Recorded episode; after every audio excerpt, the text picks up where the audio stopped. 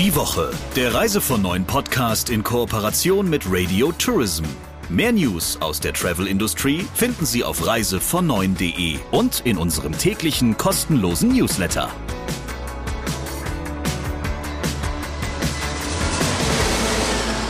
Herzlich willkommen zu einer neuen Ausgabe von Reise von Neun, natürlich mit dem Chefredakteur von Reise von Neun, Christian Schmicke. Und mit Radio Tourism Chefin Sabrina Gander. Du bist heute umgeben im Kreise vieler Damen, also von Frauenpower umgeben, auf gut Deutsch gesagt. Denn nicht nur ich bin ja heute zu hören, sondern da sind noch zwei Damen im Talk der Woche, die eine ganz besondere Rolle und ich würde mal sagen, auch in der Zukunft für diese Branche spielen. Genau, das ist wohl wahr. Wir beschäftigen uns heute mit Klimalink. Falls jemand noch nicht genau weiß, Worum es dabei geht, werden das die beiden Damen gleich auch noch erklären. Nur mal ganz kurz zur Einführung. Es geht im Prinzip um ein Instrument zur Messung des CO2-Ausstoßes von Reisen über die gesamte Kette. Swantje Lenas ist Geschäftsführerin der Nachhaltigkeitsinitiative Futuris und in dieser Rolle hat sie dann auch den Vorstandsvorsitz bei Klimalink inne. Und Saskia Sanchez ist Geschäftsführerin dieses eingetragenen Vereins. Und mit beiden habe ich mich darüber unterhalten, wo das vor gut einem Jahr gestartete Projekt heute steht und wo es einmal hinführen soll. Hier kommt der Talk der Woche. Hallo Swantje, hallo Saskia. Guten Morgen. Hallo Christian.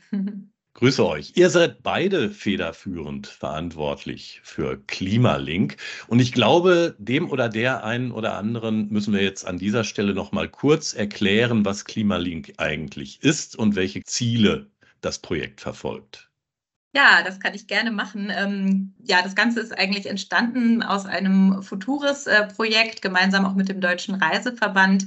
Ähm, das äh, heißt Klimabewusst Reisen. Und da ging es uns eben von Anfang an darum, ähm, wie wir es schaffen, dass ähm, ja, klimabewusstes Reisen eben möglich wird, ähm, sowohl äh, auf der Anbieterseite die klimafreundlichere Reisegestaltung als auch eben auf der Seite der äh, Endkunden ähm, eine ja, klimafreundlichere Buchungsentscheidung ermöglicht wird, weil wir sind ja momentan einfach vor der Situation, dass wir alle wissen, die Emissionen ähm, auch in der Reisebranche müssen reduziert werden. Mhm. Es ist aber einfach in vielen Fällen noch nicht genau klar, wie das funktionieren soll, welche Maßnahmen man umsetzen kann, äh, ganz konkret, um das auch tatsächlich zu erreichen.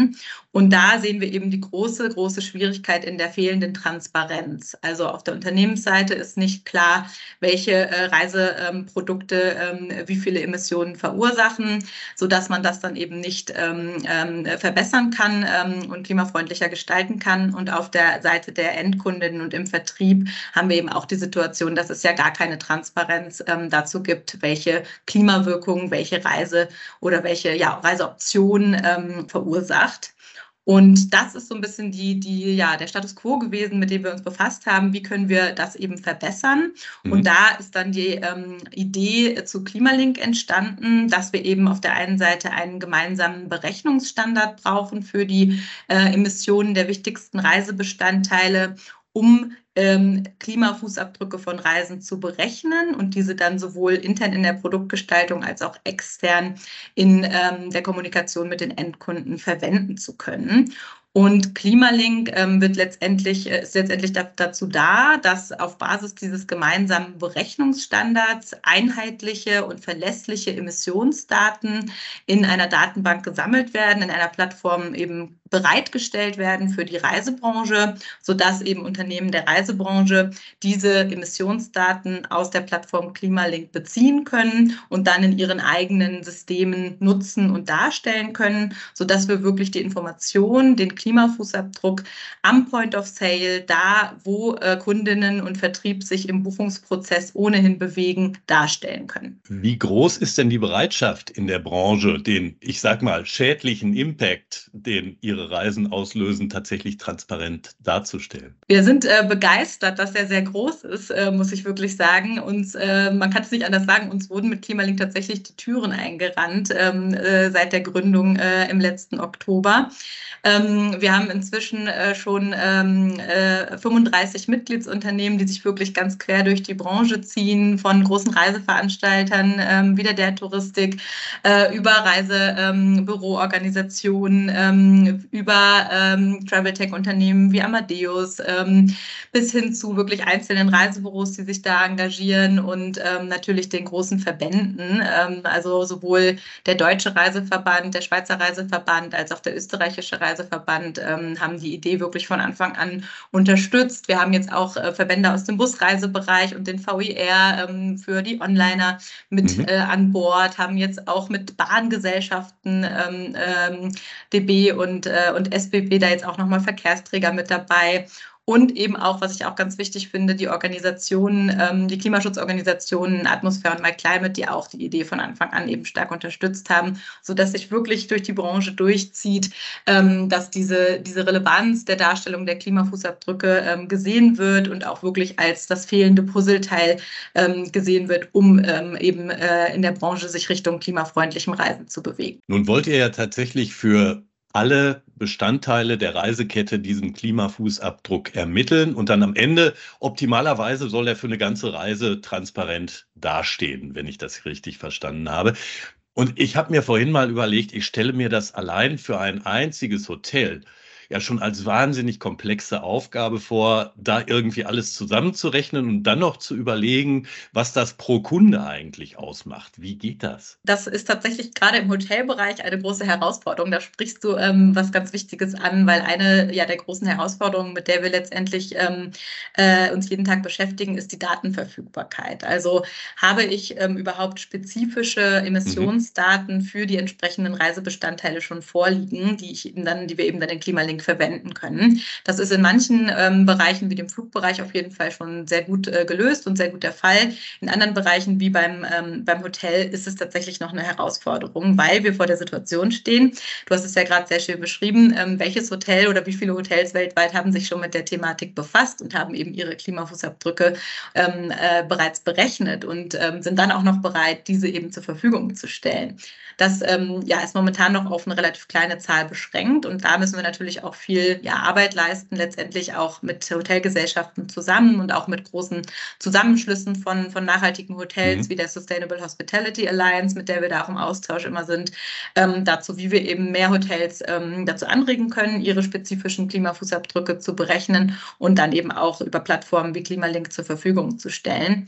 Was wir aber tatsächlich tun müssen, solange ähm, wir da ähm, noch dran arbeiten, ist, wir müssen auf Durchschnittswerte zurückgreifen in vielen Fällen. Also gerade. Im Hotelbereich. Ähm, gibt es zum Glück ähm, schon gute Datenbanken, ähm, die eben Durchschnittswerte für Hotels in bestimmten Sternekategorien, in bestimmten Regionen der Welt, wo dann eben der entsprechende Strommix dann schon mit berücksichtigt ist und so weiter, ähm, zur Verfügung stellen, sodass wir da auf dieser Basis dann vorgehen können. Man kann sich das dann so vorstellen, dass wir in unserem Standard, in unserem Rechnungsstandard eben festgelegt haben, ähm, dass wir die Daten immer so genau wie möglich verwenden können wollen. Also da, wo wir, ähm, äh, wo wir spezifische äh, granulare Daten haben, werden wir die verwenden. Wenn das nicht möglich ist, ähm, wird eben dann äh, werden dann Durchschnittsdaten verwendet, ähm, die eben dann ja zu diesem Zeitpunkt noch nicht ganz genau sind, aber die zumindest schon mal einen Anhaltspunkt und eine Richtung geben.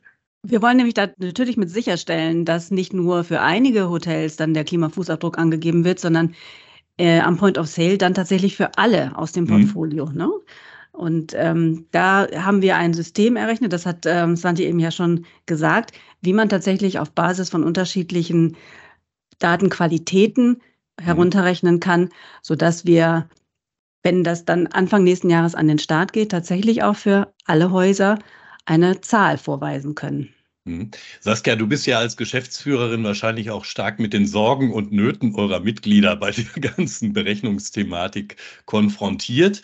Und wenn ich mir dann so große Mitglieder wie beispielsweise der Touristik anschaue, klar, die haben ein bisschen eigene Hotellerie, darauf haben die einen direkten Durchgriff oder Zugriff äh, und können denen auch was erzählen. Aber ist deine Erfahrung, dass gerade diese großen Anbieter auch auf ihre Leistungsträger sehr stark Druck ausüben müssen, damit die da mit im Boot sind? Ich glaube, das wird sich später dann über die Ausweisung der Emissionen von selbst regeln, denn die Hotels werden sich ja auch vergleichen mit anderen Häusern, die dargestellt mhm. werden in ihrer Region. Und dann äh, wird der einzelne Hotelier beziehungsweise aber auch die Kette schon sehen, wer sind dann eigentlich Leute, die es besser machen? Wer sind dann quasi meine Mitbewerber, meine direkten Konkurrenten?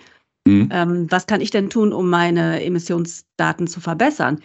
Unter Umständen können tatsächlich die großen Veranstalter da ein bisschen Einfluss drauf nehmen. Ich glaube aber tatsächlich, dass sich das später über den Markt selber regelt und dass auch die Tourismusdestinationen äh, einen Blick drauf haben werden. Ja. An welcher Stelle steht denn jetzt eigentlich euer Projekt? wir sind in der Timeline, in der Tat. Es sieht so aus, dass wir mit unseren Pilotunternehmen gerade schon in der äh, Umsetzung sind, der ersten Phase. Mhm. Es wird also ausprobiert, wie die Flugdaten tatsächlich sich dann am Point of Sale darstellen lassen. Das ähm, beginnt jetzt. Wir machen dann weiter mit Bahndaten, gefolgt von Hoteldaten. Ähm, das alles erstmal in der Piloterprobungsphase, wobei ich dazu sagen muss, wir fangen mit den Flugdaten in echt an ab Januar 2024. Mhm. Während in diesem Jahr dann eben noch die Bahndaten in der Pilotphase sind, die werden dann als nächstes in 2024 ausgespielt. Und dann, äh, ich denke, so im Quartal zwei werden wir die Hoteldaten äh, am Point of Sale nächstes Jahr ausspielen.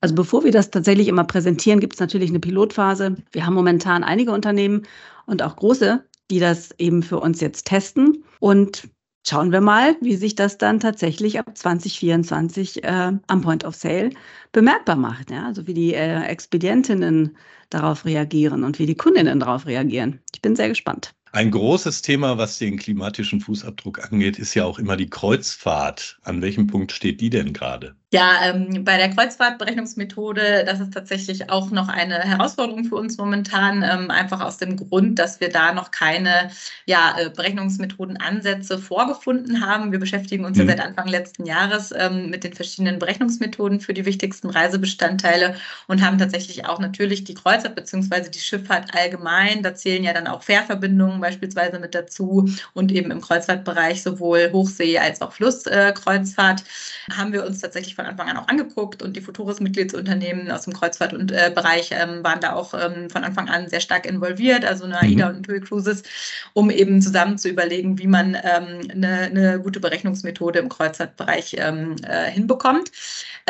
Wir haben, äh, sind jetzt momentan tatsächlich da noch mitten in der Entwicklung. Wir reden dazu, sprechen dazu momentan viel mit der CLIA Europe, wo wir einfach gucken, dass dann eben diese Berechnungsmethode dann auch für äh, möglichst ja alle Kreuzfahrtunternehmen Unternehmen am Markt dann auch so handhabbar ist. Und das ähm, ja, bedarf einfach noch etwas Zeit, ähm, sodass wir tatsächlich damit rechnen müssen, dass wir jetzt nicht im ersten, ähm, in der ersten Live-Version nächstes Jahr dann auch schon die Kreuzfahrtdaten mit drin haben werden, sondern dass das eher sukzessive dann noch ergänzt wird. Nun gibt es ja einige Reiseveranstalter, das sind meist nicht die ganz großen, sondern eher Spezialisten, die Rundreisen veranstalten die heute schon den Anspruch erheben, dass sie den CO2-Fußabdruck kompletter Reisen darstellen und dann auch durch Maßnahmen kompensieren.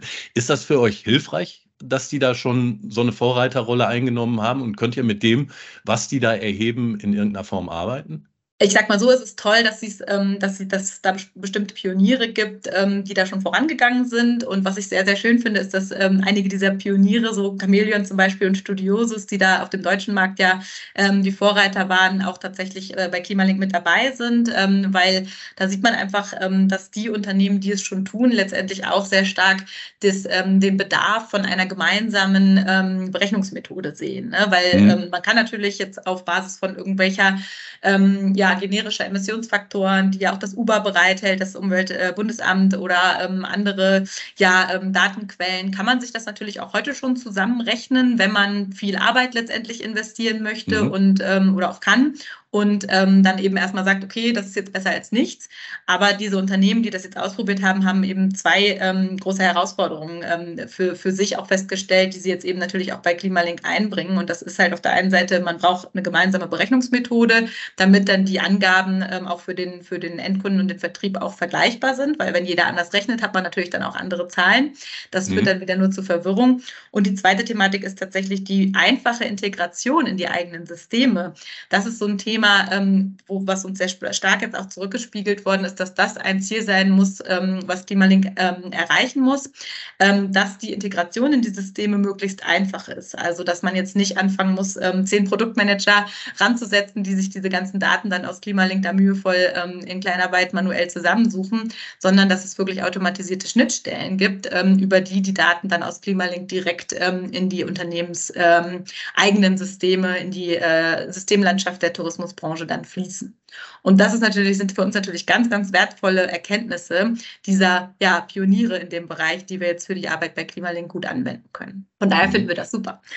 Wenn wir jetzt mal so ein bisschen in die Zukunft blicken und äh, wir stellen uns vor, die Situation ist so, dass jeder Einzelleistung und jeder Reise hm, eine, eine Zahl, was den CO2-Ausstoß betrifft, äh, zugeordnet werden kann und wir sind da soweit.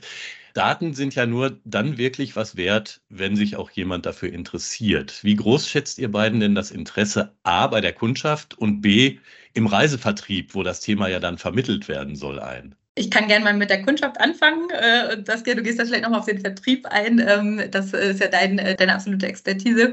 Wir haben tatsächlich jetzt die Möglichkeit gehabt, ähm, in einem äh, BMWK geförderten Projekt, das nannte sich ähm, Entscheidungskriterium Klimaschutz im Förderprogramm Lift Klima. Da hatten wir die Möglichkeit, tatsächlich das genau zu untersuchen. Interessiert es die Kunden eigentlich? Also mhm. genau uns mit dieser Fragestellung auseinanderzusetzen. Und die Ergebnisse waren tatsächlich sehr, sehr schön. Wir haben da einfach letztendlich gesehen, dass wir ungefähr äh, zwei Drittel ähm, der Endkundinnen haben, die sich durchaus, die durchaus dem Thema ähm, aufgeschlossen gegenüberstehen, die äh, grundsätzlich dafür äh, Interesse zeigen, ähm, die Klimawirkung von Reisen bei der Buchung auch angezeigt zu bekommen und zu sehen. Und wir haben da einfach auch bei diesen, bei dieser Kundengruppe, die sich dafür interessiert, die eben eine sehr große ist, festgestellt, dass genau das bemängelt wird, was wir ja eigentlich lösen wollen. Also dass es eben keinerlei Kennzeichnungen in den Buchungssystemen dazu gibt, dass ähm, die Kunden sich die Informationen dann mühevoll selbst zusammensuchen müssen und dass das eben wirklich das ist, was letztendlich dann auch ähm, ja, bei einer Buchungsentscheidung in Richtung ähm, äh, helfen würde, das, den Aspekt Klimawirkung dann auch mit einzubeziehen, wenn eben diese Angaben sehr deutlich, sehr klar in den Buchungssystemen direkt ähm, vorhanden sind. Von daher fühlen wir uns durch diese Ergebnisse sehr bestärkt. Und im Reisevertrieb ist es so, dass das Interesse tatsächlich steigt, sich mit dem Thema Klimaschutz oder auch Nachhaltigkeit mhm. auseinanderzusetzen. Weil ich höre tatsächlich vermehrt, dass Kunden doch ins Reisebüro auch kommen und nach klimafreundlichen Reisen fragen oder nach Klimaschutz allgemein fragen oder nach mhm. ähm, möglichst klimafreundlichen Re Anreisemöglichkeiten, ja, oder auch teilweise nach Hotels, die ja auch ganz stark in die Werbung damit gehen, dass sie eben klimafreundlich sind oder bio oder grün oder wie auch immer. Ähm, somit beginnen jetzt mittlerweile auch die Reisebüroberaterinnen, sich mit dem Thema ein bisschen mehr auseinanderzusetzen und sich aufzuschlauen. Denn klar, wenn der Kunde erstmal äh, vor Ihnen am Counter steht und danach fragt, sollten Sie eine gute Antwort ähm, parat haben. Ich hoffe, dass das Interesse, sich mit dem Thema auseinanderzusetzen, im nächsten Jahr dann noch steigt, wenn wir tatsächlich die Zahlen präsentieren. Und mhm. spätestens dann, wenn ein Kunde fragt und sagt, was bedeutet das hier hinter meinem Preis? Da steht ja noch so eine andere Summe, müssen die eine Antwort auch äh, geben können. Ne? Ich glaube auch, man muss da so ähm, ehrlicher auch sein, dass man letztendlich sagt, natürlich ist der Anteil der Kunden, die tatsächlich aktiv danach fragen, noch ein sehr kleiner Anteil. Ne? Und mhm. ich denke auch, also ich bin davon überzeugt, dass es so ein bisschen so laufen wird wie bei den Bioprodukten in den Supermärkten. Da hat vielleicht auch, ähm, bevor sie dann im großen Stil angeboten wurden, ähm, nur ein Bruchteil nachgefragt, eben die, die sich ja von intrinsisch dafür interessieren. Aber sobald sie dann eben in den Regalen standen, hat sich ähm, letztendlich äh, die äh, erstmal die Kaufbereitschaft sehr stark vergrößert und natürlich auch die Auseinandersetzung damit. Und genau wie Saskia sagt, wenn ich dann überhaupt eine Information zur Klimawirkung sehe bei meiner Reise, dann habe ich ja zumindest registriere ich das irgendwie und überlege mal, aha, was bedeutet das jetzt für mich? Und ich glaube, durch dieses, diese verstärkte Transparenz und auch das Angebot dann tatsächlich klimafreundlicherer Reisen werden wir auch die Nachfrage ähm, sehr stark anregen. Nun ist ja in der Diskussion um das Thema Nachhaltigkeit der Klimafußabdruck ein sehr wichtiges Thema, aber es ist nicht das einzige. Klar, Klimalink ist erstmal dafür da, diesen klimatischen, diesen CO2-Fußabdruck transparent zu machen. Aber wie groß sind denn die Möglichkeiten, diese Informationen dann mit anderen relevanten Informationen, für die sich Kunden, die irgendwie umweltbewusst oder sozialbewusst reisen wollen, ja interessieren, zu verknüpfen? Die sind natürlich riesig. Ich meine, ähm, allein schon das ganze Thema nachhaltig zertifizierte Hotels ist ja auch etwas, ähm, ähm, was eher ein bisschen ganzheitlicher angesiedelt ist. Ne? Da wird ja bei, bei den nachhaltig zertifizierten Hotels wird ja eben nicht nur auf die Umweltwirkung mhm. geschaut, mhm. sondern auch wirklich auf die sozialen, also wirklich alle drei ähm, Dimensionen der Nachhaltigkeit betrachtet. Und das ist ja tatsächlich was, wo wir jetzt auch viel Bewegung drin sehen, dass eben ähm, äh, nachhaltigere Hotels äh, auch bei ja, größeren Plattformen und so weiter entsprechend gekennzeichnet ähm, werden. Das äh, haben wir bei Futuris auch schon ja, ähm, vor vielen Jahren äh, mit unseren Unternehmen, Mitgliedsunternehmen dran gearbeitet und ähm, in, den, äh, in den Buchungs- und Vertriebssystemen, in den Katalogen ist das ja schon seit langem ähm, Usus, dass ähm, die nachhaltig zertifizierten Hotels hier auch entsprechend gekennzeichnet werden. Da haben wir natürlich viel Möglichkeit, das dann letztendlich auch miteinander zu verknüpfen. Und dann wird es irgendwann ganz, ganz spannend, wenn man sich so äh, als vielleicht als Vision mal irgendwann ähm, vorstellen könnte, dass es tatsächlich eine komplette, umfassende Nachhaltigkeitsbewertung von, äh, von Reisen dann gibt, die eben alle Dimensionen und alle Reisebestandteile dann auch ja, mit einbeziehen. Ähm, da gibt es auch schon eine tolle, einen tollen Ansatz vom, ähm, vom Forum Andersreisen zu. Das nennt sich ähm, Tourism Compass, wurde vor einigen Jahren entwickelt, wo eben das mal für die Forum Andersreisen-Mitglieder auch durchdekliniert wurde, wie das so funktionieren könnte. Die Bewertungsmethode ist natürlich, ähm, muss dann natürlich auch an der Stelle ein bisschen komplexer sein, wenn man eben ähm, die verschiedensten Bereiche der Nachhaltigkeit dann betrachtet. Ähm, wir finden aber den Ansatz, der da äh, erarbeitet wurde, wirklich sehr, sehr spannend und würden uns, könnten uns auch gut vorstellen, dass da, dass wir da ansetzen, um als Vision dann wirklich daran zu arbeiten, irgendwann eine ganzheitliche Nachhaltigkeitsbewertung von Reisen auch umzusetzen. Ja, und tatsächlich hilft ja momentan auch Bistro, ähm, zumindest schon mhm. mal für die Reiseexpedientinnen am Counter, nachhaltig zertifizierte Hotels überhaupt zu identifizieren. Und das gepaart dann mit dem CO2-Fußabdruck, CO2-E-Fußabdruck muss ich noch dazu sagen, denn wir berechnen auch die Non-CO2-Emissionen.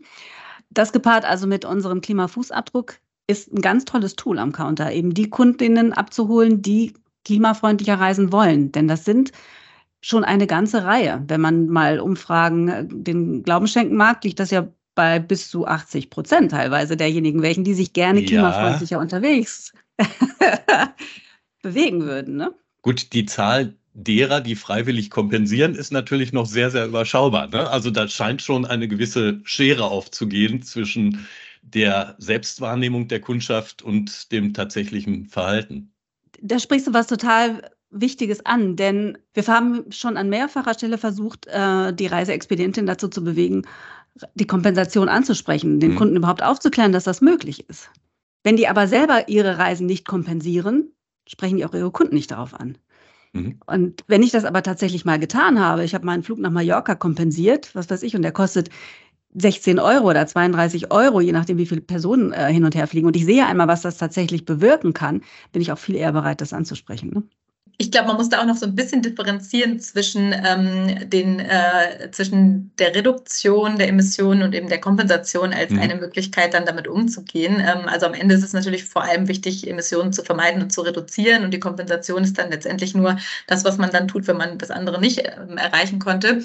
Und deswegen ähm, finde ich auch ganz wichtig, da nochmal zu betonen an dieser Stelle, dass ähm, Kompensation natürlich ein Mittel ist. Wir finden das auch gut, aber es ist jetzt nicht ähm, Sinn und Zweck von Klimalink irgendwie für Kompensation ähm, jetzt groß angelegt Werbung zu machen, sondern für uns geht es halt tatsächlich erstmal darum, eine Transparenz herzustellen und dadurch eben eine Reduktion äh, der Emissionen auch zu erreichen.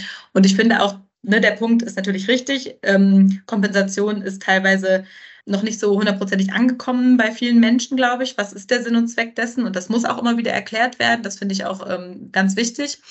Es ist aber auch wichtig, dass es nicht das einzige Instrument ist, was, was letztendlich vorhanden ist. Ne? Also man kann natürlich auch, wenn man ähm, dann eben zwischen verschiedenen Reisen auswählt und die Emissionen da als eine, ein Entscheidungskriterium mit anwenden kann, kann es natürlich auch darum gehen, ähm, eine, ein Verkehrsmittel, ähm, über ein alternatives Verkehrsmittel mal nachzudenken oder auch zu sagen, wenn ich ähm, eine Fernreise mache, dann bleibe ich aber länger vor Ort, damit sich dann äh, ja die Emissionen auch entsprechend lohnen, sage ich mal. Ne?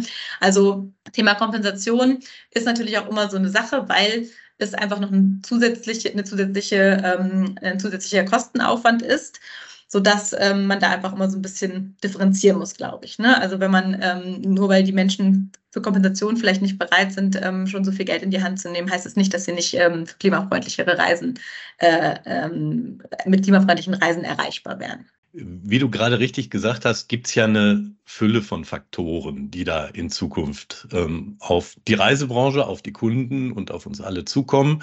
Ähm, ne, so beispielsweise werden zwangsläufig fossile Treibstoffe teurer werden, was dann auch einen Einfluss auf die Preisbildung haben wird. Ähm, wie ist denn eure Prognose? Wann wird sich aus diesen verschiedenen Faktoren, die sich gerade verändern, sei es äh, die Transparentmachung und Darstellung des Impacts und sei es, äh, seien es andere Faktoren wie beispielsweise Preise, eine wirklich signifikante Veränderung im Reiseverhalten der Menschen ergeben?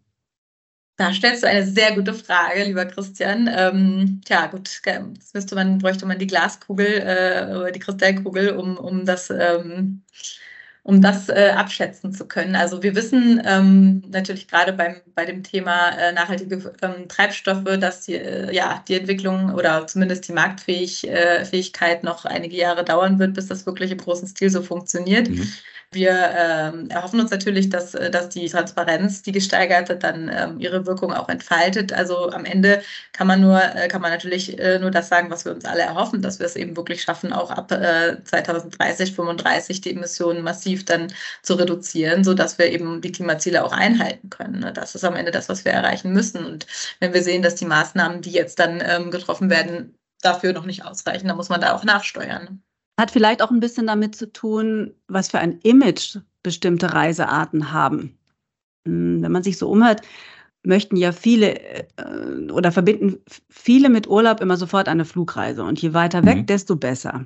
Sich da vielleicht nochmal zu überlegen, warum verreise ich eigentlich?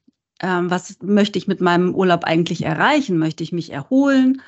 Ähm, möchte ich bestimmte Kulturen kennenlernen oder bestimmte architektonische Wunderwerke mir angucken oder, oder, oder was ist eigentlich der Sinn und Zweck meiner Reise? Und wenn ich dann mich eher nach dem Sinn und Zweck meiner Reise bewege, dann kann es nämlich sein, dass ich gar keine Flugreise machen muss, sondern dann kann es sein, dass ich mich in den Zug setze und irgendwie zwei Stunden fahre und erreiche genau das, was ich eigentlich mit dem Urlaub möchte, nämlich Erholung, mehr Zeit mit meiner Familie verbringen, endlich mal Zeit für meine Hobbys haben zum Beispiel. Und wenn das dann nicht so weggelächelt wird, wenn jemand sagt, oh, ich war in der Uckermark oder boah, ich habe mir mhm. irgendwie die, den Allgäu angeguckt oder das Allgäu angeguckt, anstatt zu sagen, boah, ich war in Griechenland oder ich war in Thailand oder ich war sonst wo.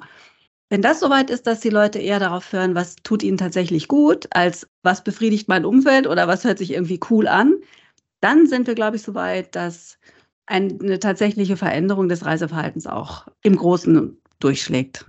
Ja, und da sprichst du total wichtige Dinge an, Saskia, die dann auch in der global, ähm, globalen äh, Emissionsreduzierung wichtig sein werden. Da möchte ich ähm, äh, nochmal auf ein, eine wirklich, wirklich interessante Veröffentlichung der Travel Foundation hinweisen an dieser Stelle. Die nennt sich Tourism, äh, Envisioning Tourism 2030 and Beyond und äh, wurde zur ITB vorgestellt. Das ist wirklich hochinteressant, weil da wird nämlich genau das, was, worüber wir gerade sprechen, wie erreichen wir eigentlich die, ja. ähm, die, ähm, die Netto Null bis 2050 im Tourismus da wird dieser Pfad, dieser, dieser, ähm, dieser eine Dekarbonisierungspfad, der von der Travel Foundation berechnet wurde, beschrieben. Und da spielen dann zum Beispiel auch die Themen, natürlich ähm, spielen nachhaltigere Treibstoffe da eine große, eine große Rolle in diesem Szenario. Natürlich werden die eine wichtige, ähm, ein wichtiger Teil ähm, der, ähm, des Erreichens der Netto Null sein, aber sie können, sie werden es wahrscheinlich nicht alleine, sie werden nicht alleine funktionieren. Wir werden nicht damit ähm, die, diese Netto Null erreichen. Und da spielen dann eben die Themen, die du gerade ansprichst, das ja eine total große Rolle, eben mal darüber nachzudenken, Reisedistanzen verringern, Regionalisierung von Reisen ähm, stärker voranzutreiben. Also dass man eben auch wirklich darüber nachdenkt, wie wird gereist und ähm, äh, wie, ähm, wie funktioniert das dann auch in einem, in einem natürlich globalen System und ähm, wie kann man trotzdem noch seine Bedürfnisse erfüllen als Reisender, aber eben äh, gleichzeitig die Emissionen dann auch wirklich reduzieren. Und das, ähm, das kann ich wirklich nur jedem empfehlen. Das ist ein sehr klarer ähm, eine sehr, eine sehr klar, ein sehr klarer Pfad, der da aufgezeigt wird mit sehr klaren Maßnahmenvorschlägen. Und ähm, ja, das werden wir auch auf jeden Fall mit unseren Mitgliedern nochmal weiter ähm, ähm, ja, vorantreiben, dass, dass diese Studie auch äh, noch bekannter wird in Deutschland und ähm, wir uns, wir das auch so als, als unsere, ja, unseren Fahrplan dann, dann mhm. ansehen. Okay, und jetzt zum Abschluss nochmal Hand aufs Herz, ihr beiden. Wie ist denn euer privates Reiseverhalten? Ja, das ist natürlich immer die super spannende Frage. Wir, haben, ähm, wir sind tatsächlich ähm, vor ein paar Jahren ähm, umgestiegen von, wir haben auch tatsächlich früher ähm, viele, viele Fernreisen mit dem Flugzeug auch gemacht. Wir sind vor ein paar Jahren hm, tatsächlich äh, in, in so eine Regionalisierungsthematik umgestiegen, ähm, hatte aber auch mhm. für uns tatsächlich den Grund, dass wir, ähm, dass wir jetzt kleine Kinder haben und ähm, wir dann einfach auch gesagt haben, das macht gar keinen Sinn. Ähm, wir äh, ja, haben, haben inzwischen ein äh, Campingmobil und, und äh, gehen eben campen und sind dann eben in Europa vor allem unterwegs, ähm, was aber nicht heißen muss, dass ich nicht auch mal wieder Lust auf eine Fernreise hätte. Ne? Mhm. Also das muss man natürlich auch immer sagen und das wollen wir auch. Wir wollen hier irgendwie auch natürlich nicht ähm, propagieren, dass man jetzt keine Fernreisen mehr machen kann. Ich glaube, es ist immer eine ähm, es ist immer eine Abwägung von dem, was man wirklich möchte, was Saskia ja eben auch sehr schön ausgeführt hat, was ist eigentlich der, was möchte ich eigentlich von meiner Reise und ähm, womit kann ich das dann entsprechend erfüllen, dieses Bedürfnis. Gleichzeitig aber mal darüber nachzudenken, ähm, ja, muss ich dann vielleicht äh, fünf Fernreisen im Jahr machen oder sage ich eben dann lieber, ich, ich möchte unbedingt nach Costa Rica, aber dann bleibe ich da auch ähm, länger und kann es vielleicht sogar mhm. noch mit einer Workation irgendwie verbinden, damit ich dieses, das eben auch erreichen kann. Ja, das glaube ich so das, ähm, worüber man nachdenken sollte. Wir sind jetzt gerade in der Planung. Ähm, ich muss ja da auch immer ein bisschen privat Überzeugungsarbeit leisten, dass wir nächstes Jahr unsere erste Familien-Herbstferienreise äh, mit äh, der Bahn ähm, probieren äh, Richtung Italien. Äh, mein Mann war zuerst sehr skeptisch, aber ähm, doch, jetzt ist er eingestiegen und ähm, wir planen das jetzt gerade. Es ist, wird Norditalien mit der Bahn. Wir gucken mal, wie das mit zwei kleinen Kindern dann so funktioniert und dem Gepäck. Aber ja, wir wollen es austesten, weil man muss ja schließlich auch ähm, dann, äh, ja, äh, wie sagt man immer so schön, walk the talk. Ne? Saskia, du hast mit Stimmt. dem Thema Erfahrung, habe ich so in der Erinnerung. Ja, ne? ja, genau. Ich wollte gerade sagen, das kann ich nur empfehlen, mit der Bahn zu fahren, weil ich fahre tatsächlich seit Corona innerhalb Europas nur noch mit der Bahn. Also ich fliege innerhalb Europas nicht mehr. Egal wie lange das dauert und egal wie viel teurer das momentan ja teilweise auch tatsächlich noch ist, sich mit Bahn und Schiff vorzubewegen. Aber mir macht es einfach unendlich viel Spaß. Ich habe so dieses Slow-Reisen echt für mich entdeckt. Ja, ich bin tatsächlich auch dieses Jahr auf einer Fernreise gewesen. Ich war dann vier Wochen äh, nicht in Europa. Muss dazu sagen, ich habe das getan, weil ich Familie besuche, die ich anders sonst nicht sehe. Ja, und äh, bin aber schon auch wirklich der Auffassung, dass ich eine Fernreise eigentlich gar nicht mehr so richtig brauche. Ja, weil innerhalb Europas, ich habe so viele Dinge entdeckt, seit ich mit der Bahn unterwegs bin. Ganz großartige Orte und Landschaften, von denen ich wusste, aber in denen ich noch nie war. Und ich bin begeistert. Also ich glaube, für den Rest meines Lebens kann ich mich auch einfach mit der Bahn durch Europa bewegen. Das würde mir voll und ganz reichen. Das ist großartig. Okay, das ist ein schönes Schlusswort. Liebes Wantje, liebe Saskia, vielen Dank für die spannenden Einblicke. Danke dir, Christian. Vielen Dank. Lieber Christian, in diesen ziemlich aufwühlenden Zeiten, würde ich jetzt mal sagen, gibt es so viele Themen, über die man sprechen kann. Welches hast du dir denn für heute rausgepickt? Ja, eines ist mir in den ganzen vergangenen Tagen besonders aufgefallen, und zwar eine merkwürdige Parallelität von Ereignissen, die schon einen leicht kuriosen Touch hat. In der vergangenen Woche war ja eine hochrangige deutsche Wirtschaftsdelegation unter Leitung von Wirtschaftsminister Robert Habeck in der Türkei, um dort Gespräche über die wirtschaftlichen Beziehungen zwischen beiden Ländern zu führen und so weiter. Mit dabei war auch eine ganze Reihe von Touristikern, unter anderem der DRV-Präsident Norbert Fiebig, Songül Göktaş Rosati, die Deutschlandchefin von Bentur und der Reisebüroinhaber Önder Sankar Barlas. Ich hoffe, ich habe das jetzt richtig ausgesprochen. So, und die haben sich dann, ich glaube, nicht immer ganz fröhlich über die gegenseitigen Beziehungen beider Länder miteinander ausgetauscht. Und kaum waren die wieder zu Hause, hat sich der türkische Staatschef Erdogan, wie mittlerweile wahrscheinlich die meisten wissen, zum Thema Israel extrem weit aus dem Fenster gehängt und zwar mit durchaus irritierenden Bemerkungen. Da hat er unter anderem die Terrororganisation Hamas als Freiheitskämpfer bezeichnet. Das war schon ein paar Tage vorher. Und anschließend den israelischen Ministerpräsidenten Benjamin Netanyahu, den man nun nicht unbedingt einen netten Mann finden muss, als Terroristen. Und zugleich hat er Israel als Schachfigur des Westens beschrieben. Sehr, sehr irritierende Bemerkungen, erst recht, wenn man berücksichtigt, dass es sich bei der Türkei ja nach wie vor um ein Mitglied der NATO handelt. Und ich weiß jetzt auch nicht, welche Lehre man daraus ziehen kann, denn selbstverständlich sind nicht alle Türken, egal ob sie in Deutschland oder in der Türkei leben, für die Worte ihres Landesvaters zur Mitverantwortung zu ziehen. Aber das zeigt doch, wie kompliziert und komplex die politischen Beziehungen und die Wirtschaftsbeziehungen im Gefolge dessen mittlerweile zwischen Staaten, die eigentlich immer sehr enge Verbindungen zueinander gehabt haben, mittlerweile geworden sind. Um es vielleicht auch positiv zu Ende zu bringen, finde ich auch, das ist ein ganz wichtiger Punkt in diesen Zeiten, dass gerade die Tourismusbranche genau dafür da ist und extrem wichtig ist, um Brücken zu schaffen, um vielleicht auch Vorurteile abzubauen, um auch zu sehen, wie die Menschen in einem Land ticken und nicht nur politische Entscheidungsträger sich äußern können. Also vielleicht das nochmal in Fokus gerückt. Ähm, das ist etwas ganz Besonderes und dafür bin ich der Tourismusbranche auch immer noch sehr dankbar, dass es eben diese Möglichkeit gibt, in viele Länder dieser Welt zu reisen und die Menschen vor Ort kennenzulernen und einen ganz anderen Austausch nochmal zu haben. Das sind unsere Abschlussworte heute und ich freue mich, wenn wir uns alle nächste Woche hören zu einer neuen Ausgabe des Reise von Neuen Podcast. Ihnen bis dahin alles Gute in dieser Erkältungszeit. Bleiben Sie gesund und wir hören uns frisch ausgeschlafen nächste Woche wieder in unserem Reise von Neuen Podcast. Die Woche, der Reise von Neuen Podcast in Kooperation mit Radio Tourism. Mehr News aus der Travel Industry finden Sie auf reisevon9.de und in unserem täglichen kostenlosen Newsletter.